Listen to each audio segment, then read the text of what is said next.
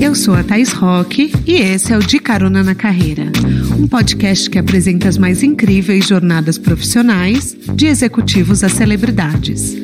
Juntos, nós vamos passear pelos caminhos percorridos por pessoas de sucesso e eu vou te mostrar que o impossível é só uma questão de ponto de vista. Vamos embora? Dos grupos mais badalados de comunicação do país, o Glamurama, acaba de trocar de mãos. A criadora da empresa, vendida depois de quase duas décadas de muita badalação, trabalho duro e notícias quentes, tá aqui comigo hoje e vai contar mais sobre essa novidade. Hoje eu recebo a Joyce Pascovitch, que desde os anos 80 inspira gerações de jornalistas. Primeiro na Round, revista do Gallery, casa noturna que era ponto de encontro da sociedade paulistana e virava noites na curtição. Ai, gente, se existissem redes sociais naquela época. Depois, na Folha de São Paulo, jornal que durante 14 anos ela assinou a página 2 da Ilustrada e deu um novo sabor ao colunismo social. Ela foi visionária e migrou para a internet que assim, não dá nem pra gente falar na época que era tudo mato, porque nem mato tinha nascido ainda, foi um estágio anterior mais ou menos na época de 99, 2000. A ideia de publicar notícias pelo computador ainda não era o business que virou mais tarde, mas ela percebeu o potencial e migrou para o IG. Foi onde ela criou o site Glamurama. Foi o primeiro portal a levar a coluna social para o digital em tempo real. Bastava você entrar lá para saber o que, que de importante estava acontecendo naquele dia Gente, era assim o desejo da sociedade paulistana. Ter o um nome publicado no seu site era para poucos e ela sabia muito bem como gerar esse desejo. Eu mencionei aqui alguns dos muitos trabalhos que ela desempenhou com um brilho extra, mas teve outros. Na Band, no SBT, Globo News, Editora Globo. E como uma boa ariana, a Joyce está sempre a mil por hora, numa trajetória que passa por gente poderosa, celebridades e todas as turmas possíveis que você pode imaginar. Talentos que estamparam veículos que ela trabalhou. Apertem os cintos que a estrada da Joyce já começou. Joyce, seja bem-vinda ao De Carona na Carreira. Thaís! Um? Começamos. Gente, eu tô muito, muito animada por essa entrevista. É uma honra entrevistar a Joyce. Como eu disse na abertura, ela é um ícone do jornalismo. Ela é uma das poucas jornalistas assim que se manteve é, por depois de tantos anos. A gente vai falar disso e assim, eu tô muito honrada por trazer essa notícia para vocês que a gente vai contar hoje, que eu falei na abertura, mas vocês sabem, né? Vou deixar a Joyce contar. Joyce. Bom, antes de mais nada, eu quero te agradecer, Thaís, pelo convite. Obrigada. Acho muito, muito interessante esse seu foco, é, cuidando dos caroneiros todos. eu acho incrível isso, você conversar com, com essas pessoas, principalmente com essas mulheres que estão tentando dar uma virada na vida delas. Sim. Eu acho isso fundamental. Fundamental. Joyce, você tá mudando de vida depois dos 60. Não precisamos falar a idade exata, mas depois dos 60 você está mudando de vida. E e assim, é uma inspiração para muitas mulheres, porque é, as pessoas têm medo de sair da zona de conforto, têm medo do novo, têm medo de recomeçar, e você nunca teve medo disso. Você, a gente vai falar um pouco mais para frente, mas assim, você abre mão para recomeçar de prestígio, de glamour, então, assim, eu queria primeiro agradecer por a gente ser um espaço que você confiou para falar da sua venda. E eu queria saber como que rolou a transação de vender o Glamurama, o que, que te deu esse start? Bom, primeiro eu queria te dizer que é muito bom eu poder uh, inspirar outras pessoas, principalmente outras mulheres. Sim. Eu sou bastante ligada no, no assunto feminino. Uhum. E então, para mim, poder inspirar outras mulheres com, a, a, com, com os movimentos que eu fiz na minha vida é muito importante. Primeira coisa. E essa é uma ótima oportunidade. Segundo, como eu vendi, porque, vamos lá, é, é muito difícil nesse país você empreender, isso todo mundo sabe. Empreender, microempreendedores, eu acho que é muito bacana. Eu acompanhei muito na pandemia uh, entrevistas, fiz entrevistas sobre como empoderar mulheres que estavam presas em casas para microempreenderem. Que legal! Então, eu sou muito a favor das pessoas virarem empreendedores. Eu cheguei num estágio que eu estava com 100 funcionários uma época. Nossa! É, uma época o grupo Glamorama tinha 100 funcionários. Nossa! A revista era assim, parecia um livro, uhum. a JP. E, de repente, eu me vi cuidando muito, não da administração, nada, mas RH, recursos humanos. Tá. Eu, eu, é um desafio cuidar de pessoas, né? Um desafio grande, Sim. que eu gosto bastante, uhum. mas eu não consigo fazer tudo. E aí aquilo foi se tornando um fardo, um peso, a coisa. E aí você, nesse país, também você enfrenta ondas, né? A economia anda assim. Então, uma hora você está aqui, outra hora você está lá. E essa instabilidade me cansou bastante. Eu falei, tá na hora de vender. A gente ficou uns quatro anos conversando com vários Você tá interessados. É, não é um processo simples não nem é um rápido. processo simples. As pessoas falam que é como se fosse um casamento, né? Que você vai, conhece a pessoa, daí fica um tempo sem falar, volta a conversar, as conversas esfriam, aquecem. Muita gente me fala isso. Exatamente isso. E as frustrações, Sim. né? Que na vida não tem esse momento frustração para depois uhum. rolar, né? Então, eu passei uns quatro anos negociando com vários grupos, alguns internacionais. Foi um aprendizado. Tá. Até, sem querer, num jantar, eu deixei escapar que meu sonho era vender a empresa e a pessoa que estava jantando comigo começou a se interessar. Ou seja, você estava falando com vários grupos e no fim a pessoa estava ali na sua frente. Não estava porque eu não, eu não me dava, não era, não era uma pessoa frequente na minha vida. Tá. Eu fui num jantar e a conversa levou para isso. Caramba! É. Então aconteceu. Nossa! E daí você começou a conversa. E aí é... eu, a primeira conversa era para ele investir, é um empresário, uhum. para ele investir na Poder, por exemplo. Sim. Porque para uma revista dessas existir, principalmente a Poder, uh, uh, eu acho que tem que ter colaboração do mercado. É importante a revista? É. Então todo mundo tem que colaborar. Como é que a gente sobrevive? Uhum. É muita gente envolvida, é gráfica, é tudo, é muito. Claro. Uma despesa grande. Se o mercado publicitário e os grandes empresários não uh, acreditarem e colaborarem, investindo, patrocinando, não tem produto. É verdade. Então foi isso que eu tentei falar com ele e a ideia era essa. Ah, era essa. Mas peraí, pra gente explicar. Você não, não quero me antecipar aqui, mas você tem quatro. É, você teve, né? Já quatro revistas. Numa época a gente teve quatro títulos. Que foi mas durou pouco tempo. Era JP, Poder. Poder, Moda e Modo de Vida. Sim. Hoje existe JP e Poder. É, faz um tempo já. Faz um Porque tempo. as outras eram muito, muito nichadas Uhum. e eu adorava principalmente a Modo de Vida. Mas difícil, difícil comercialmente. Sim, era para mostrar como as pessoas viviam. Não era Isso. normalmente a melhor casa. Não, não era nos uma história de arquitetura vida, e né? decoração. É. Era o jeito de morar. Era o jeito de morar. E eu acho essa ideia Com sensacional. muita personalidade. Com muita personalidade. Era muito É- legal. É, não, é assim, é, é uma sacada, porque realmente as pessoas vivem de modos diferentes, né? E a gente nem sempre tem como mostrar, é, a gente tem como ver o modo de vida de uma pessoa que mora, sei lá, que tem uma casa ecológica em Trancoso. Isso É. não quer dizer do design. É. Isso quer dizer muito do estilo de vida da Sim. pessoa, como ela leva a vida, o que ela come. Inspiracional. É o lifestyle, né? É, é muito. verdadeiro. O verdadeiro lifestyle. O verdadeiro lifestyle. Mas assim, eu imagino que seja difícil a gente desapegar de algo que a gente criou. Para você chegar nesse momento, você já estava exausta. Vamos lá.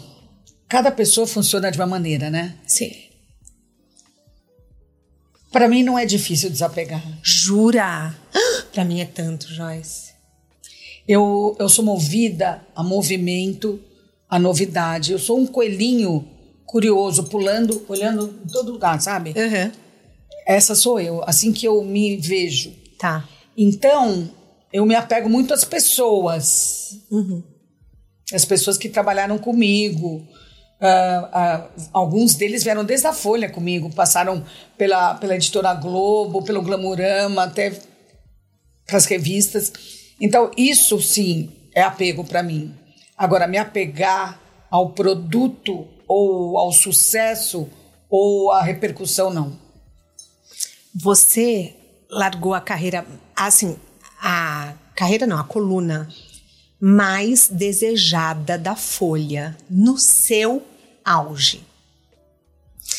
E uma coisa que me chamou muita atenção quando eu estava pesquisando sobre você é que você, escre você, você escrevia sobre glamour e poder, que foi justamente o que você abriu mão quando você saiu da Folha.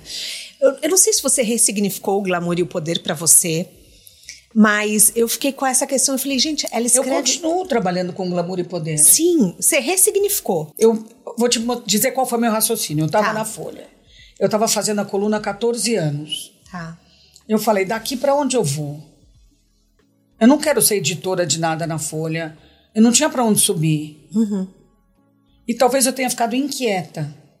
Que eu precisava de outros. Parece um clichê, né? Saiu para novos desafios. Muitas vezes é mentira, no meu caso é verdade. Porque eu, eu preciso de me sentir desafiada. Tá. Por exemplo, eu, ma- eu malho muito. Aham. Eu malho todos os dias, seis vezes por semana. Caramba. É, e eu não gosto de disputas, eu não gosto de jogo, eu não assisto Copa do Mundo, nada disso para ver quem é o melhor. Mas eu me desafio nos meus treinos. Tá. O professor manda, agora você faz 25 desses. Não, eu quero fazer 35 ou 40. Em vez de eu fazer a menos, eu faço a mais. Eu, eu vou puxando. Entendi. Então, acho que isso é o jeito meu. Tá. Eu preciso, ah, de vez em quando, como agora, eu não sei se a palavra é res- ressignificar eu mesma. Perfeito. Talvez. Aham. Eu mesma tenho que me ressignificar. Profundo isso. É, porque poder e glamour eu continuo, vou continuar trabalhar com isso. O universo de fora é praticamente o mesmo. A minha especialidade. Eu não quero mudar minha vida. Eu não estou querendo mudar tudo. Não, não quero mais. Não é nada disso. Eu quero ter de novo aquele tesão Sim. pela vida. Pela vida. No caso, pelo trabalho. Mas, às vezes, quando a gente vende, rola uma conversa de é, fique X anos na empresa até você conseguir. Às É, vezes até- não, sempre, né? Eles obrigam. Ah, é muito então. comum. Então, isso que eu queria saber. E no seu caso, isso não aconteceu? Aconteceu, eu fiquei três anos. Ah, você ficou três anos. Eu vendi há três anos atrás. Você vendeu há três anos, mas por que só agora tá público? Porque só agora que eu saí, que eu podia sair depois de três anos. Entendi. Ah, ninguém lá no, no nosso negócio, ninguém precisa de aparecer. Ninguém precisa disso para sobreviver. Nem o meu lado, nem o lado do comprador. Tá. Então não era uma questão de tornar público, não. Era uma questão de se unir para continuar. Porque muitas empresas compram, por exemplo, a gente vê é, o Grupo Arezo adquirindo empresas, a gente vê. é, eu falei o Grupo Arezo porque eu pensei na Troque, que é uma das nossas parceiras comerciais, mas, por exemplo, Magalu comprando várias empresas. E a gente vê que as empresas querem fazer esse anúncio para mostrar, nossa, estamos captando outras empresas, estamos crescendo. E isso não aconteceu no não seu caso. aconteceu. Ah, meu comprador não é do ramo, ele é muito discreto, ele não quer aparecer. Tá. Ele, então ele não. Eu admiro muito isso nele. Ele é discreto. Ele não quer se promover, não quer nada. E aí, cê, então, você ficou três anos guardando esse segredo. E agora Eu não diria que eu fiquei guardando esse segredo, eu fiquei trabalhando. você ficou trabalhando. Tá. Eu não me, ve, não me via, não me vejo tendo guardado nenhum segredo. Era fazia parte da daquele momento, a nossa negociação era uma ferramenta para seguir. Eu, eu trabalhei tanto com, com gente se expondo, né? Eu trabalho com é gente seu- querendo falar, trabalho, jornalismo de lifestyle. É que é, é legal ver uma pessoa assim que Sim. Que mantém as coisas low profile, assim. é Caramba, Joyce. E daí você fez toda a parte de, é, de, de passar para outras pessoas, de redirecionar o seu trabalho. Desde que eles entraram, eu saí totalmente do administrativo. Eu não era Tá. administradora, mas eu não palpitei mais nada financeiro, administrativo, nada disso. Tá. Eu continuei cuidando do comercial, marketing e conteúdo. Tá. Depois, com a pandemia, tudo, eu ficava cuidando mais do conteúdo, porque não tinha. Foi um período muito complicado. Sim.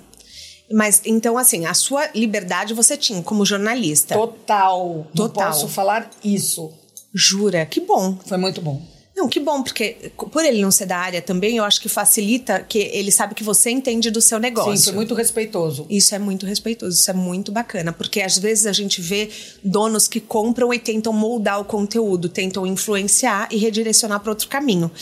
E tanto não foi esse o caso que ninguém percebeu. É muito bom isso. É muito bom, é gênio. É. É gênio, porque as pessoas, elas continuaram absorvendo o conteúdo e, assim, nos bastidores uma coisa técnica se mudou, mas a equipe continua lá trabalhando. Sim, então, hoje, sim. quem entrar lá não vai perceber o que aconteceu nesses últimos, sei Não. lá, 40 dias. É, as pessoas não... Continua. Continua. Continua. Então, você desenhou tudo para que andasse, Sim. caminhasse sem você. Sim. E como foi o primeiro dia depois que você saiu? Eu vou te falar uma coisa. Não foi um dia, foi um, um- um tempo, né? Tá. Porque fui saindo aos poucos. Aham. Eu tô amando. Você tá amando? Ah. Eu sei que essa fase não vai ser duradoura, porque já já eu, tô, eu já tô conversando sobre outros projetos. Sim.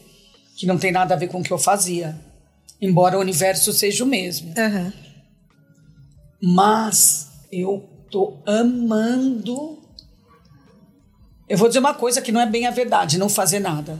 Tá. Não é nada a verdade, mas a sensação de não estar trabalhando. Eu me dei conta que eu passei 38 anos trabalhando feito uma. Eu sou muito focada. Você é mesmo, e você é muito mão na massa. E meu trabalho é muito importante para mim. E é- me dá muito prazer, e muita alegria, muita recompensa de todos os tipos. Então, para mim, eu só me dei conta que durante 38 anos eu não ia no supermercado, eu era, tudo era terceirizado. Motorista, ah, ah, ah, hoje em dia eu estou dirigindo meu carro, eu sei. Eu, quando eu consegui fazer zona azul no meu celular, nossa, Você se achou muito moderna? Eu tô amando. Eu chego no analista, eu vou lá na Zona Azul. E pra mim, parece besteira. Ou ir no é. mercado toda semana, ou ir na farmácia. Eu não fazia nada disso. Sim. Porque eu tava sempre exausta. Fora do trabalho, eu queria ficar em casa.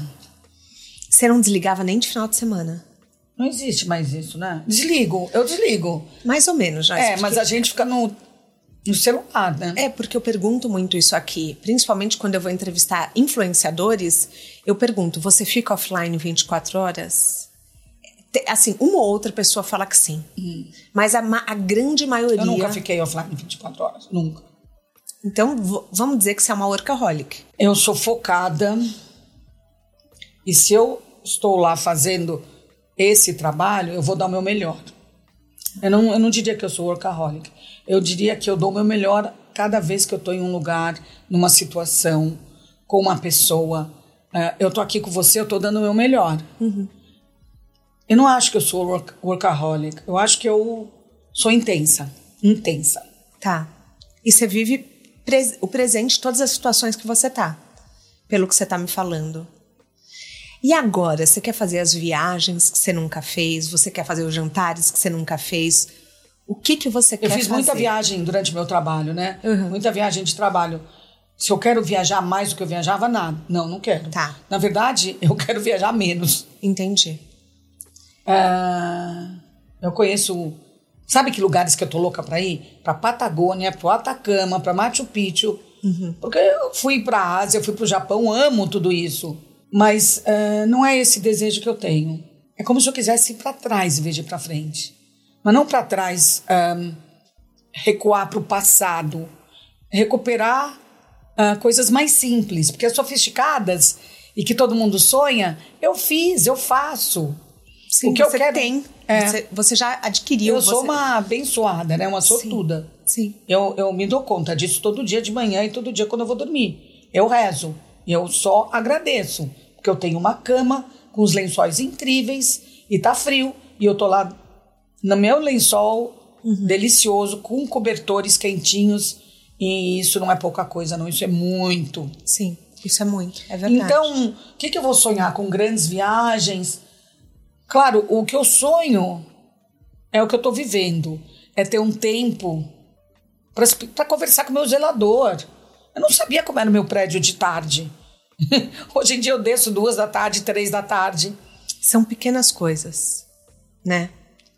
Mas são pequenas coisas que estavam sempre ali e você não via. Não, e eu, e, e eu sentia falta. Não é que eu. Você sentia? Sentia, sentia. Eu via que eu era. Eu estava eu tava virando, não, que eu era uma mulher que eu me admirava em vários setores, mas não me admirava em outros. Eu queria uhum. ser mais humana. Sim. Porque eu sou mais humana. É, mas na liderança, muitas vezes, o nosso lado humano, é, principalmente a mulher, é colocado muito em questão, né? Então, você tem que ter um papel, você tem que puxar a sua equipe, cada pessoa se motiva de uma maneira diferente. Então, tem um que é motivado por dinheiro, outro que é motivado por elogio, outro que é. É difícil. Então, é um desafio, né? É um desafio. Que bom que você pôde, assim, passar esses últimos três anos com uma carga um pouco mais leve, né? Médio. Médio? Não, carga mais leve eu tô agora. Ca tá. Só agora. Não, não. Entendi. Não, não foi mais leve. Porque teve pandemia no meio, teve medo, teve, teve medo uh, de uh, como manter a empresa. Não, não. Não, não foi mais leve. Tá. Mais leve está sendo agora, agora, que eu tô cooling down. Sim. E as, os seus títulos, a JP e a Poder? também foram vendidas tudo. pro grupo? Tudo. Foi vendido o grupo. O grupo. Chamava Grupo Glamurama, agora uhum. chama Grupo Poder. Tá. E eu acho bem legal, porque foi uma sugestão, legal. inclusive minha na época. Tá. Um, eu vendi a empresa. Tá. E, e continuam é, com as é, versões impressas? Vão continuar. Não continuam, mas vão continuar. Porque você, apesar de você ter sacado, então assim, para explicar para a audiência, Joyce foi uma visionária. Ela trabalhava numa coluna de muito prestígio na Folha. Ela era a pessoa que todo mundo abria o jornal e lia, então as pessoas iam correndo para a coluna da Joyce. Então a Joyce já tinha esse prestígio. E daí, nos anos 2000, ela, quer dizer, ela saiu, foi pro IG, depois, né? Fui para a revista, para Editora Globo. Editora Globo. E depois você foi apostar em algo que ninguém apostava, que era a internet. Então, só para vocês terem Ao mesmo ideia. Tempo que eu fui para Editora tempo. Globo, tá. eu entrei no IG fazendo Glamurama. Foi concomitante. Concomitante. Então, assim, você viu algo que ninguém via. Você já sabia que a internet ia se tornar isso? É... Eu fui convidada pelo Nizam Anais para fazer um site, uhum. porque ele viu esse potencial em mim. Tá. Ele falou: vou te falar uma palavra que não vai fazer sentido para você. A gente foi, ele me chamou para jantar no Fazano. Era o antigo Fazano, antes do hotel. A palavra é conteúdo. Ninguém sabe o que é isso, mas você é a rainha do conteúdo. Tô passada. E aí ele me chamou para fazer o Glamurama. Tô chocada que foi assim. E aí eu fui lá fazer o Glamurama. Aí aconteceu uma coisa muito engraçada, porque a bolha da internet estourou logo em seguida. Uhum. Né? Tudo que estava lá em cima. E eu, quando eu fui fazer o Glamurama, eu já trabalhava na Globo News há muito tempo, fazendo meus textos para a TV uhum. e no jornal. Ou seja, você também já tinha uma habilidade que muita gente não tinha. Ninguém tinha. Que era escrever para jornal e para a TV. O que, que eu peguei? Eu falei, não é a linguagem do jornal. Sim. É a linguagem da TV. Eu vou conversar com os internautas. Uhum. Não tinha nem esse termo né, naquela época. Não.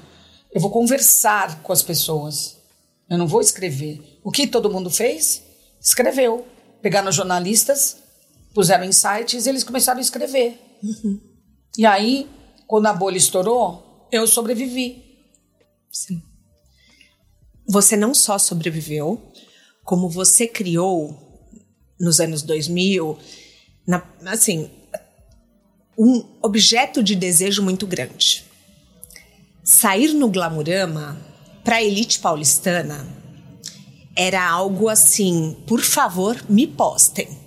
Então, assim, para os caroneiros mais novos, vamos colocar assim, era tipo um Gossip Girl que você atualizava 24 horas por dia. Sim então, a página se atualizava sozinha, era uma loucura, porque às vezes você estava lá embaixo lendo um texto E era um fundo roxo, assim, nunca vamos esquecer. Era, era berinjela. Berinjela.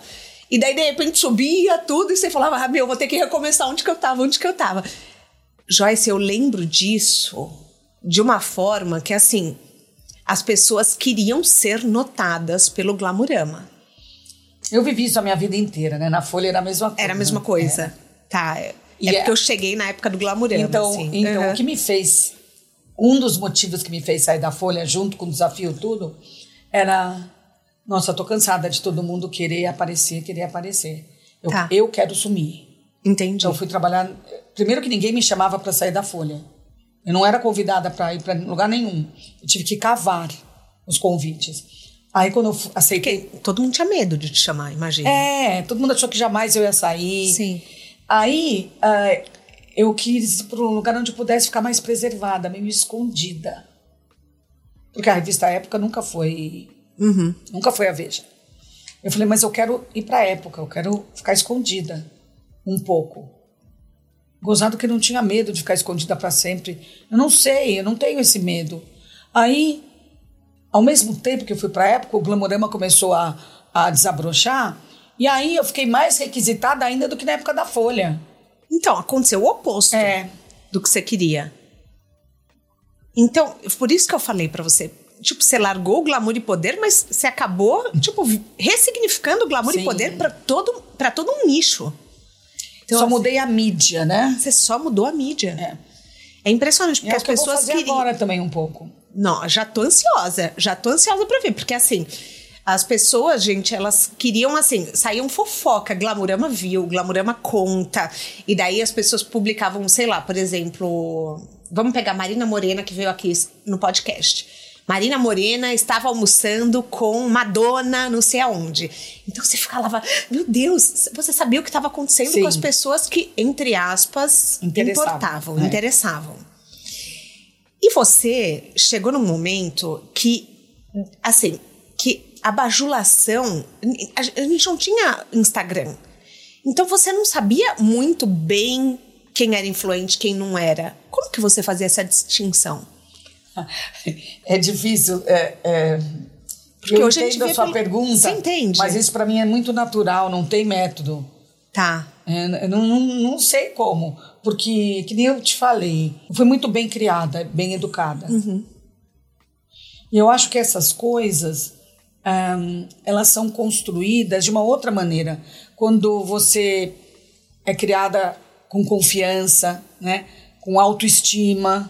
Eu uso muito uma palavra que chama repertório, que eu acho muito importante. Durante a minha vida inteira, eu fui fazendo um repertório, acumulando um repertório, porque eu tinha aula de inglês, francês, italiano, história da arte, balé, piano, desde pequena. Então eu ia, eu ia, era da minha família, era isso. Tudo isso te forma de uma maneira que você, quando olha para o mundo, você reconhece as coisas, porque está dentro de você esse, esse, esse discernimento. Não dá para. Você constrói com experiência, ok, mas com experiência, com repertório, com uma cultura muito forte, né?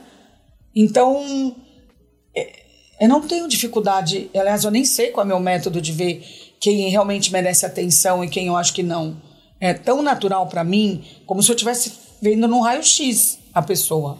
Então hoje, quando você olha os influenciadores digitais, você sabe identificar muito facilmente quem vai virar e quem não vai. Sim, a gente deu uma capa com a Thay Ah, é, lá atrás. Desde que a Thay apareceu, eu falei: que mulher é essa? sim. Ela já veio aqui, tem um episódio dela, hein? É, ela é maravilhosa. Ela é.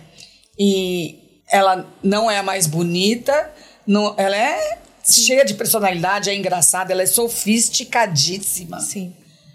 Ela é tudo que eu gosto. Eu, o que eu acredito nas pessoas é a personalidade, o charme, o diferencial e a verdade. Tem que ser de verdade, né, Joyce? E você, o jornalismo de lifestyle de entretenimento hoje é muito afetado pela internet. Como que você vê? E o tem, tem futuro para o jornalismo? Você acha? Como você vê? Porque hoje a gente tem trocentos Instagrams dando notícia o tempo inteiro. Jornalismo nunca vai desaparecer, né? Tem jornalismo bom, jornalismo medíocre. Aham. Jornalismo é feito por jornalistas, não por influenciadores. Tá. Vou repetir, a mídia que muda. Então, talvez o jornal em papel um dia vai desaparecer. Eu acredito que revista mensal não vai desaparecer nunca. Você acredita? Acredito. Porque é outra coisa. Sim. Não vai ser. A revista mensal, você lê grandes reportagens. É, não tem jeito. Você pode ler no tablet, mas não é. Não é. Uhum. Mas tudo bem, você faz no tablet. Se você não quiser fazer revista em papel, faz revista digital, mas tem é, mensal. Na semanal eu tenho dúvidas. E eu acredito que no dia a dia a gente tem que cada vez mais escolher direitinho qual mídia a gente usa para se informar. Uhum. Porque não dá para se informar no Instagram de influenciadores. Você pode se informar no Instagram da BBC, do Financial Times, da Folha, do, do Globo. Tudo bem, todos eles têm Instagram, têm Twitter. Do valor. Claro. Sim, mas é que as pessoas às vezes elas não sabem nem onde buscar a referência. Isso é um problema. Eu sugiro sempre entrar nos portais é, é, reconhecidos. Tá. Tipo Folha, Globo, Estadão, essas coisas. Uhum. Uh, que lá a notícia vai ser de verdade. Lá não vai ser fake news. Lá eles não. Eles pesquisaram para postar. Sim. Sim, é verdade. Mas é que hoje a gente. É, hoje você falou do fake news. A gente vive esse negócio, de repente. É, carreiras são acabadas por conta de fake news. Então, assim, é um, é, a internet tem um poder muito grande, Destruidor. né? Destruidor. E também É construtor, né? Sim. Depende de quem tá do lado de cá. Quem tá do lado de. Olha, o Glamurama. Você construiu um império, um grupo enorme com a internet. É, a partir da internet. A, é, a partir da internet. Então, assim, é, foi uma coisa muito. que hoje a gente tem que tomar cuidado de onde a gente absorve o conteúdo e principalmente o que a gente repassa, né? Principalmente, assim, o que a gente passa pra frente, as informações das pessoas. A gente tem que tomar muito cuidado. Muito, muito. Isso não é uma brincadeira. É, é bem. Nossa. É difícil, viu? É um desafio. É muito difícil porque ficou, tipo, incontrolável, tá descontrolado. Uhum. E eu acho que cada um tem que fazer esse trabalho. Cada um de nós. Mas você não fica com a sensação de que hoje os conteúdos são muito mais descartáveis? Porque eu fico vendo, por exemplo, vou te dar um exemplo. O, o podcast, eu faço uma vez por semana. E daí tem gente que fala, faz duas vezes por semana. Eu falo, gente, mas assim, um bom roteiro, uma boa entrevista, eu levo horas pesquisando. Então, o que, que acontece? Se eu fizer duas vezes por semana, eu vou ter que correr muito mais. Então, assim, eu assisti as entrevistas que você deu no Jô, eu assisti a entrevista que você deu no Bial, eu assisti a entrevista que você deu para, tipo, jornais pequenos. Eu assisti um monte de entrevista sua. E eu fico com medo que a qualidade fique comprometida. Sim, vai ficar. E assim, é, eu recomendo fortemente que você mantenha, Uhum. porque você também tem que ter uma vida, né? Você tem a vida de trabalho e eu não, eu vou te sugerir justamente o que eu aprendi. Sim. Tem que cuidar das duas vidas. Hoje você sente, por exemplo, que você devia ter trabalhado menos antes? Não, não sinto isso porque era o meu tesão, era o meu desejo, era uma maneira de eu me colocar no mundo. Eu usei isso para me colocar no mundo, mesmo sem perceber. Eu só vejo isso agora. Sim. É, mas vo- você era movida pelo trabalho. Sim, mas eu não deixei de viver. Tá. Tá? Eu, eu casei, descasei, ah, eu tive um filho que não é da minha barriga, mas é meu filho. Ah, eu viajei muito. É, eu não deixei de fazer nada. A minha família é muito importante. A minha mãe, meus irmãos, meus sobrinhos, eu vivo isso. E eu sempre vivi. Sua espiritualidade também? Você é uma Sim, pessoa espiritualizada? sou mega. Eu não sou só espiritualizada, eu acho que eu, eu gosto de religião também. Tá. Legal. É importante, porque eu acho importante ter, assim, a espiritualidade, a gente cuidar da nossa alma, Sim. né? Porque muitas vezes as pessoas se esquecem disso. E você sabe que a gente falando de cuidar da vida pessoal, uma coisa muito curiosa que eu descobri sobre você foi que você foi uma das últimas pessoas que jantou com Ayrton Senna Isso em Paris. quando ele estava vivo. É no Laco Polo. E eu fiquei tão tocada porque eu achei isso tão inesperado de descobrir e E eu falei, nossa, que oportunidade! Uma pessoa inteligentíssima que sabe fazer as perguntas certas sentou com um ícone mundial. Como foi esse dia? Momento fofoca, hein, gente?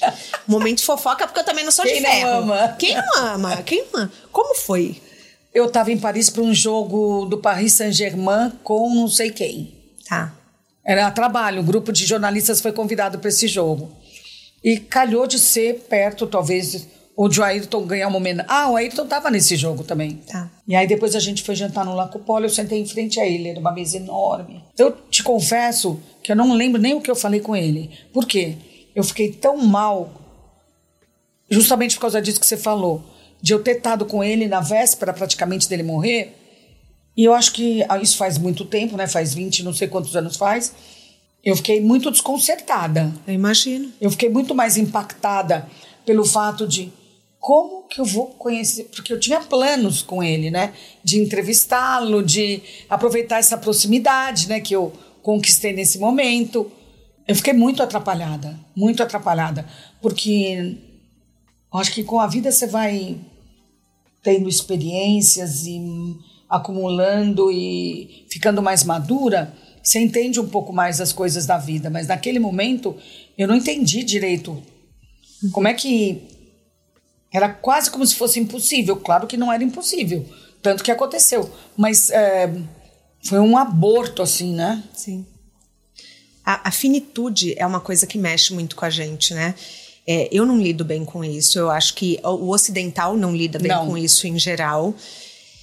E, e, e eu acho que, assim, principalmente sendo um ícone, a gente passou por isso também quando a Marília Mendonça Sim, morreu. nossa, eu tava em Paris também. Você estava em Paris? Tava. É, e é uma coisa que você fala, não, não é possível. Não, eu tô lendo uma notícia errada. Não, não. Eu estava no meio de uma sessão de análise, porque eu faço análise há 46 anos. Eu Nossa. tô no divã. E... Com o mesmo? Não. Ah, tá. E eu estava numa sessão online, que eu estava em Paris, e apareceu no computador a notificação que ela tinha morrido. Eu sabia do acidente, mas todo mundo dizia que ela não, né, que, não, que ela não tinha morrido. Aí eu falei pro meu analista assim: ah, Marília Mendonça morreu. É. Eu, nossa, eu, eu. É. Basta estar vivo. Basta estar vivo. Eu acho que é nesses momentos que. Tem aquele, você já leu aquele livro da A- Ana Quintela, que é A Morte é um Eu Dia. entrevistei ela Você tá várias vezes. brincando. Sim. Nossa, que incrível. Quintana. Quintana. Ana, Mari- Ana Quintana Arantes. É. E ela não só entrevistei ela várias vezes, como chamei ela para minha família. É sério? Como médica, sim. Ela é geriatra Sim. e ela é especializada em nesse tipo de coisa, Uhum. nesses momentos. E a gente levou um susto com a minha mãe. Ah, E aí. E ela tá bem? Tá ótima. A minha mãe ficou ótima, eu que fiquei muito mexida Sim. com a possibilidade. Com a possibilidade, claro. E aí a Ana foi incrível, incrível. A gente fez duas sessões, tá. duas consultas, uma com a minha mãe, outra separado, os filhos, e ela foi, para mim foi maravilhoso. Eu vou deixar o livro dela no descritivo do podcast. É, eu, eu não quero falar o título errado, mas eu acho que é A Morte é um Dia que Vale a Pena Viver. Exatamente. Sim, e foi um livro que eu li, mexeu muito comigo.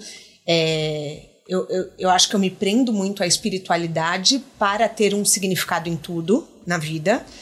É, mas, assim, o livro dela fala sobre o que realmente importa, o que realmente importa na vida. E quando a gente senta para ver, são os nossos relacionamentos, né? É a nossa entrega, é assim, então é, é o que a gente construiu em conjunto, em comunidade, né? E no dia a dia. E no dia a dia, são essas pequenas coisas de você falar e eu falar, eu nunca conversei com meu porteiro, você descer e ter a possibilidade de conhecer uma É. pessoa que está ali tão presente na sua vida, né? É muito, muito emocionante. É, Esse livro é muito bom. Falando sobre saúde, é, você falou muito uma época sobre o seu câncer de mama que você passou. Você teve uma conversa muito franca nas páginas amarelas da Veja. Isso. E eu queria saber como tá a sua saúde, se você tá bem. Isso foi em 2008 Tá. e foi um momento muito crucial na minha vida, embora em nenhum minuto eu tivesse achado que eu ia morrer. Nenhum. Que bom. Acho que é muito por causa disso que a gente está falando aqui. E foi muito duro, fiquei careca, Sim. usei peruca, uh, depois fiz 33 sessões de rádio, que são fortíssimas, e é um período muito complicado, e parece clichê, mas me fortaleceu. Foi a segunda coisa na minha vida que me fortaleceu muito. A primeira foi a morte do meu pai, porque uhum. eu tinha 26 anos e era muito ligada a ele. Eu sinto muito. E é, eu era muito frágil. Sim. A minha personalidade não estava ainda construída. Eu estava três anos da análise. Tá. Hoje eu estou há 46. Sim. então, um, era muito, muito frágil. Então, foi um baque tão grande. E o segundo baque foi o câncer de mama. E eu aproveitei para compartilhar minha experiência com o maior número de mulheres possível. Tudo que eu era convidada, eu participava campanhas e conversas e tudo. Até hoje, quando me chamam, eu falo com o maior hum, prazer de poder ajudar. Você é uma formadora de opinião, uma influenciadora de conteúdo, uma construtora de opiniões nata. Talvez. Não, sim, talvez. Nós, 40 anos, tá brincando, 38 anos trabalhando sem parar. É. Mais mão na massa que você tá para nascer no jornalismo, vamos combinar. Assim, você mudou a história do jornalismo no Brasil, né? É um peso. Eu tô falando. Se você não quer falar, eu tô falando. Você tá falando. Eu tô falando. Então, assim, é, você é uma pessoa que ajuda muitas mulheres só de estar tá aqui compartilhando a sua história, só de falar: olha, eu vou lançar algo em breve, depois dos 60. Isso é maravilhoso. Então, assim, a sua força de ver a vida é, é muito impactante. Sim. Tanto assim para mim, quanto para as pessoas que assistem o podcast, para as pessoas que te seguem nas redes. Sim. Mas requer muita coragem, né? Você se você abrir o seu coração assim. Eu sou corajosa. Então eu não preciso puxar tá. a coragem. Ótimo. Eu sou decidida, eu sou corajosa. Você é otimista? Sou. É? Não sou poliana, tá. mas sou otimista. Você tinha certeza que em um momento você ia vender o grupo? Mom teve momentos que eu duvidei, mas eu acredito numa coisa maior, que se eu não tinha vendido ainda é porque não tinha chegado a hora. Tá. Então, era uma coisa assim, você falou que você tem um filho. Não era um negócio que você queria passar de não, geração para é geração. advogado, criminalista. Tá, tá. E era uma coisa que você não via uma, uma sucessora em algum momento? Não, não. Tá. Não. Tá. E assim, a gente quer saber, fofoca parte 2, gente. Se você quiser contar, conta. Por quantos milhões foi essa venda? não, é, deixa eu começar explicando. Uh, não foi uma venda para eu ganhar dinheiro. Tá. Tá. Eu não vou dizer que eu não ganhei nada, eu ganhei bem pouco. Tá. Mas foi uma venda porque estava insustentável para mim sustentar aquela estrutura. Uh, e como eu queria muito que continuasse, Sim. é importante, né? Claro. Eu saí da Folha, tem uma Folha ilustrada, coluna. É bom, né? Você não tem posse? Não. Eu, eu tenho, Joyce. Não. que elas começam a desabafar. Eu tenho muita posse. Você não tem? Não, não. Tô não. vendo. Não. Então foi mais, na verdade, para pegar alguém que tivesse possibilidade de administrar aquilo e levar aquilo adiante.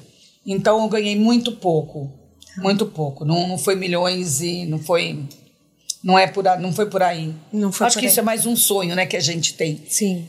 E talvez se eu vendesse em outra época, antes, né? Uhum. Eu assinei no meio da pandemia, em maio. A pandemia começou em março de 2020. Eu assinei em maio. Tá. Já vinha conversando desde o ano anterior. Desde o ano anterior. E é vai e vem, né? E foi muito gostosa essa experiência porque era só eu e o comprador na minha casa. Não tinha advogado junto, não tinha terceiros. Você tá brincando? A gente teve vários jantares e isso foi o melhor de tudo. Eu guardo, eu guardo lembranças ah, muito boas desse período. Você então não precisa de alguém para dar seu preço. Você sabe dar seu preço. Não, eu tive consultores. Não, mas, por exemplo, tem gente que tem dificuldade Não, não tem. de falar. E você é uma tremenda comercial. Sou! Eu sou muito boa de marketing e comercial. Você, você é mais jornalista ou mais empresária? Então, eu sou uma das raras jornalistas que lida bem com os dois lados. Sim, mas não acho que é uma coisa só de jornalista, tá? Eu sempre converso com muita gente. Muitos empreendedores têm dificuldade de dar o próprio preço, de falar é isso, é tanto. Tipo, por exemplo, o anúncio vale tanto, sabe? Mas você confia no que você está construindo, né? No que você está vendendo. E se você pesquisa em volta para também não sair do, né? Do, do, do que o mercado está praticando e você acrescenta isso o seu próprio valor, Sim. que eu reconheço em mim e na equipe que sempre esteve comigo, eu não tenho esse tipo de dificuldade. Vamos lá, de novo. Você é mais jornalista ou mais empresária? Os dois. Eu amo fazer negócios. Amo. Você Amo. ama? Amo. Só que É. eu amo descobrir histórias, eu amo escrever. Eu amo quando eu faço um post no Instagram. Outro dia eu fiz um post do último capítulo de Succession. Tá. Todo mundo escreveu sobre esse último capítulo. Todo mundo. Uhum. E eu tive uma audiência altíssima, um engajamento altíssimo, mais do que gente que trabalha na TV e que tem muito mais seguidores do que eu. Caramba. Porque eu falei muito do que eu vi. Eu vi amor naqueles irmãos, com muita dificuldade de se comunicarem, mas eu vi amor. Então, quando eu sou, eu amo isso, eu amo ser sincera, comunicar isso, seja por escrito, seja falando, e ser reconhecida pela minha sinceridade e a minha profundidade e o meu talento jornalístico. Tem uma crença de que o jornalista não pode aparecer nas palavras. E você. O que quer dizer isso? Não, por exemplo, não sei se eu soube me expressar. Por exemplo, que o jornalista tem que botar o lado A, o lado B, uma conclusão, Ah, acabou. É, isso é o jornalista investigativo, né? É. É, eu, eu, eu virei jornalista organicamente. Tá. Então, ontem eu vi um documentário na HBO do Ralph Lauren. Eu nem sou fã das coisas dele, mas eu aprendi. Eu virei fã de ontem para hoje. Sim. Porque eu vi como ele começou a carreira, o que quer dizer aquelas roupas todas que não é meu estilo. Foi uma lição de sociologia e antropologia.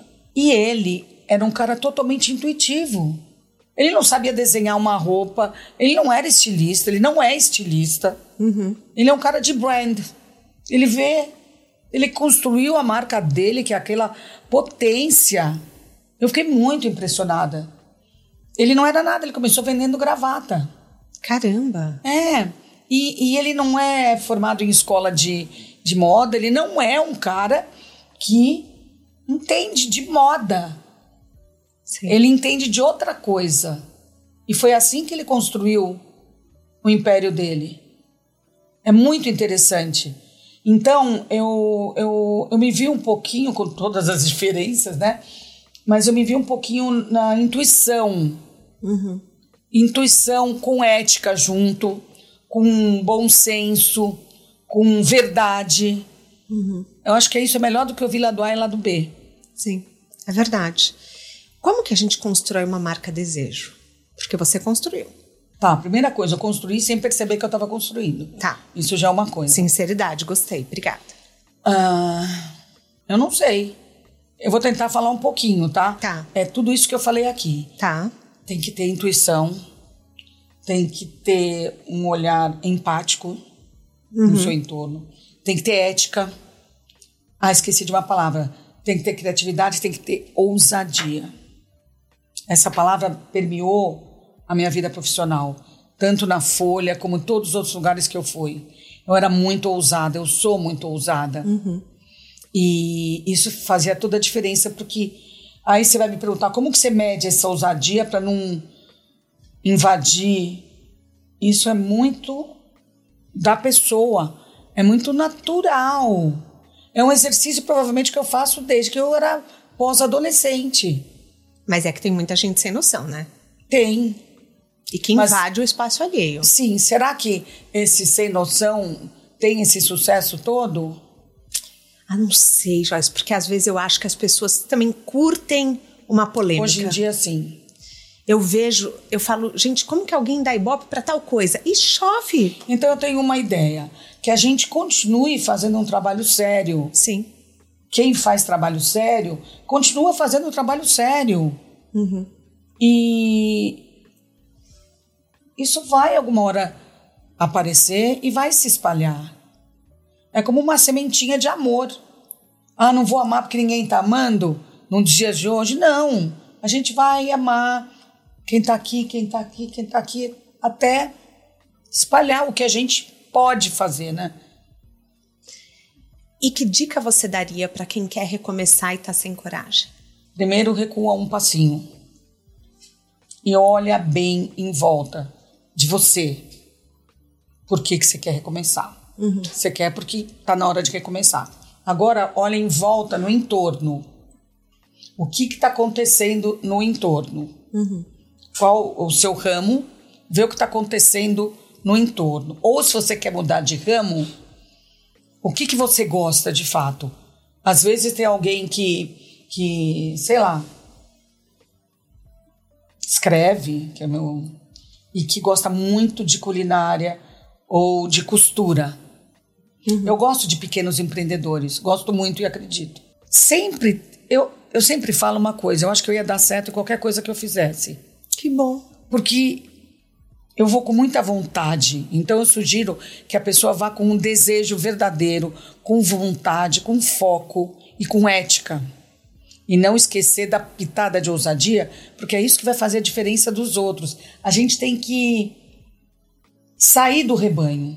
Se você quer mudar de, de, de carreira, tem muitas possibilidades, mas não queira entrar em outro rebanho. Tenta, se você for mudar de rebanho, tenta se diferenciar de alguma maneira do rebanho que você vai ao qual você vai pertencer. Perfeito. Amei essa dica. Você sabe, Joyce, uma coisa que hum, eu, a, a sua curadoria é muito boa. Você tem um dedo muito bom. É isso que eu vou fazer agora. É isso que você vai fazer? Então, parceiros comerciais, já se preparem aí, porque isso aqui vai valer ouro. O seu. Joyce, não, eu, eu sei de assim, quando você tinha a revista, o mais precioso era o seu mailing. Eram assim, eu sei que tinham pessoas estratégicas que você queria que recebessem a revista e que muitas vezes nem assinavam, mas você mandava para casa da pessoa. Sim. E eu achava isso genial.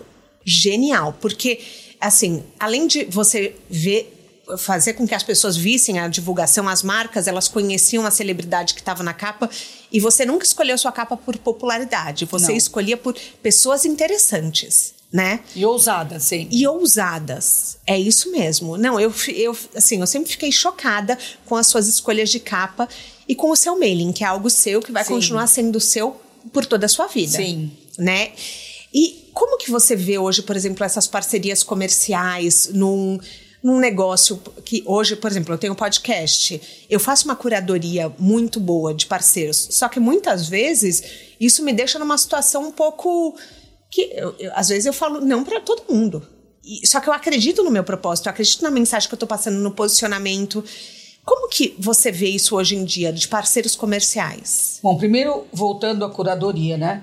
Eu acho que curadoria é o que todo mundo busca hoje em dia porque tem muita possibilidade, muita oferta. Sim. Então, a gente podendo fazer uma, uma pré-curadoria para o internauta, é, isso é muito interessante.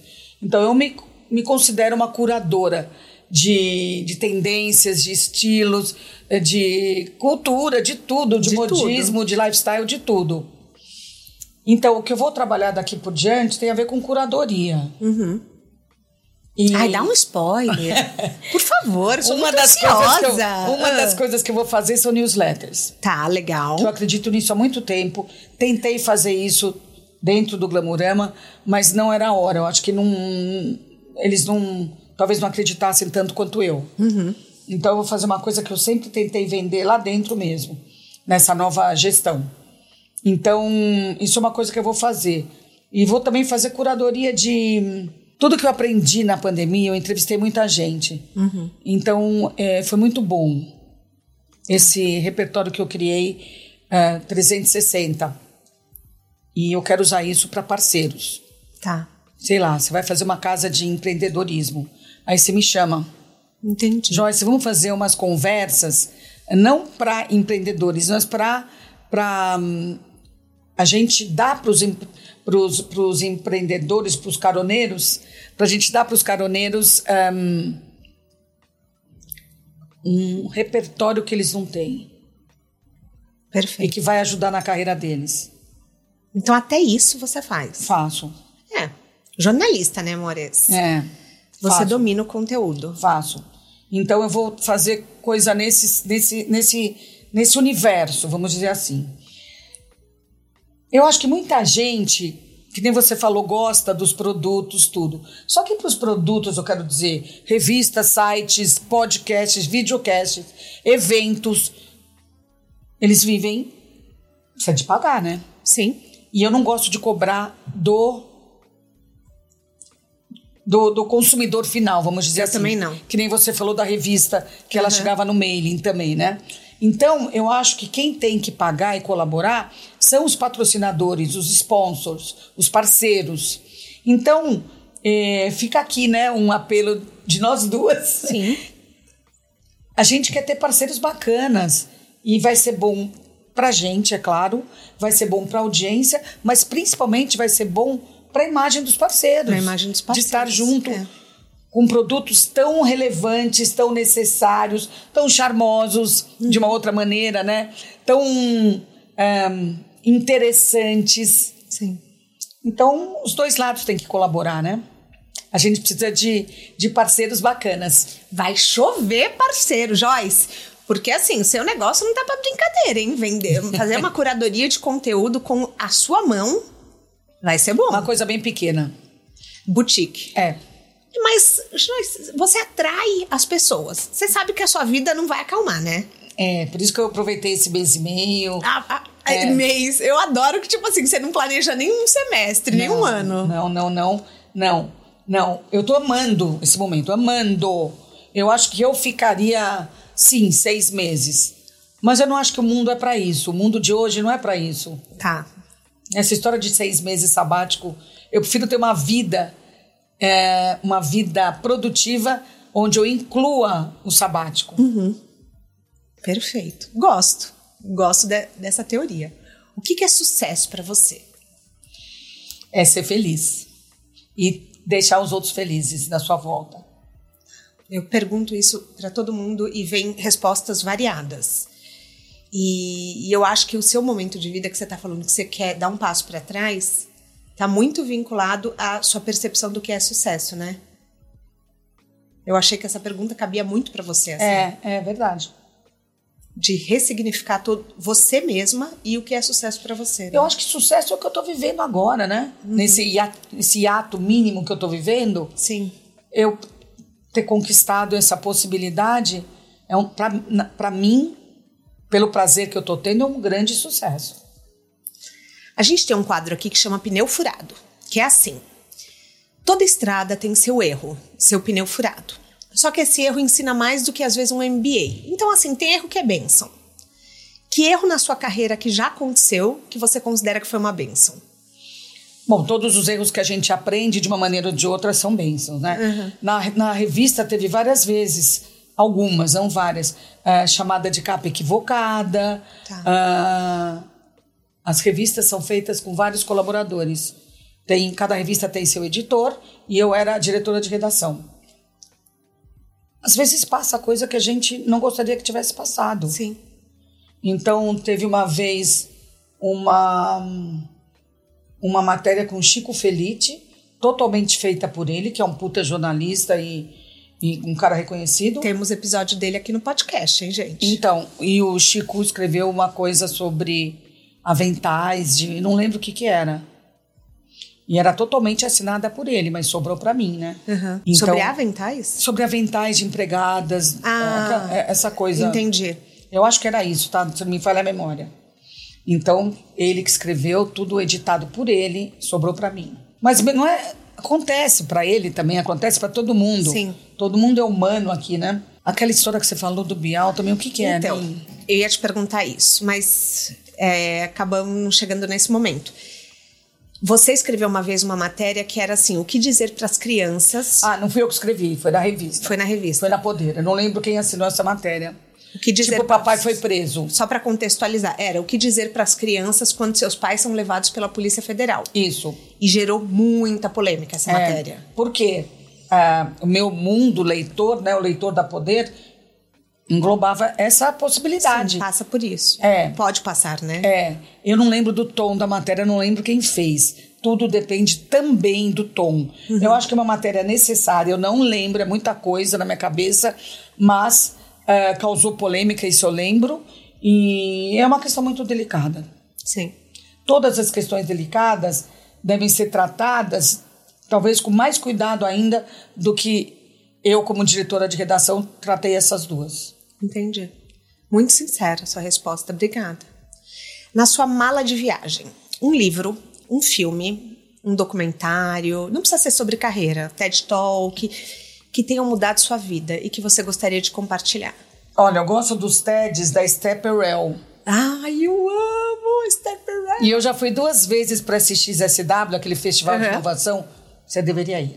Eu preciso ir, eu vou ano que vem. Vamos. Vamos. E a Stepperell, eu vi ela já dois anos seguidos. Certo, Não, seguidos é. não, dois anos que eu fui. Ela escreveu Sexo no Cativeiro, gente, é bárbaro. E ela escreveu também coisas. No TED dela é sobre infidelidade.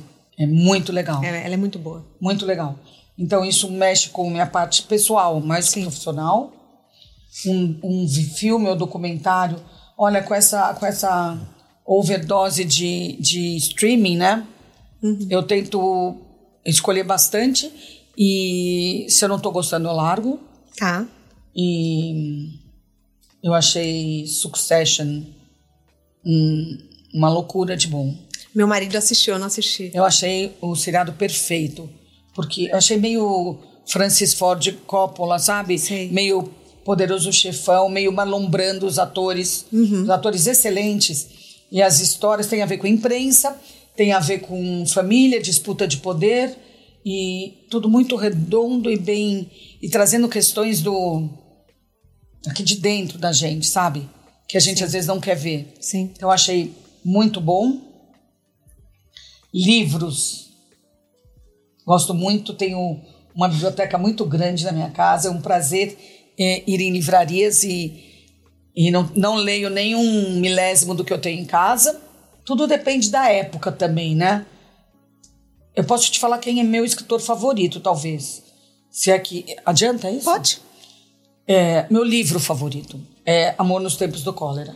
Eu nunca li. Maravilhoso. maravilhoso porque ele é todo maravilhoso. O tema é, me é muito caro sobre o amor. E eu não gosto de histórias que o autor coloca um final. Eu gosto de ser surpreendida no final. E o amor nos tempos do cólera é assim. Tá.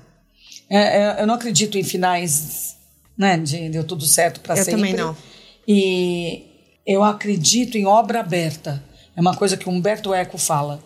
Um, o livro, a obra de arte, ela é feita pelo autor e pelo leitor junto. Uhum. Tem que ter o espaço para a gente criar. Tá. Então, quando o final é meio aberto, tem muita possibilidade. Pode ter sido aquilo.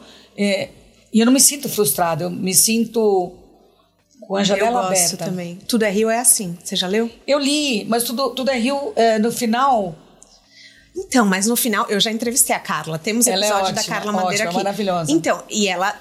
é, eu questionei ela. Eu falei, mas ela.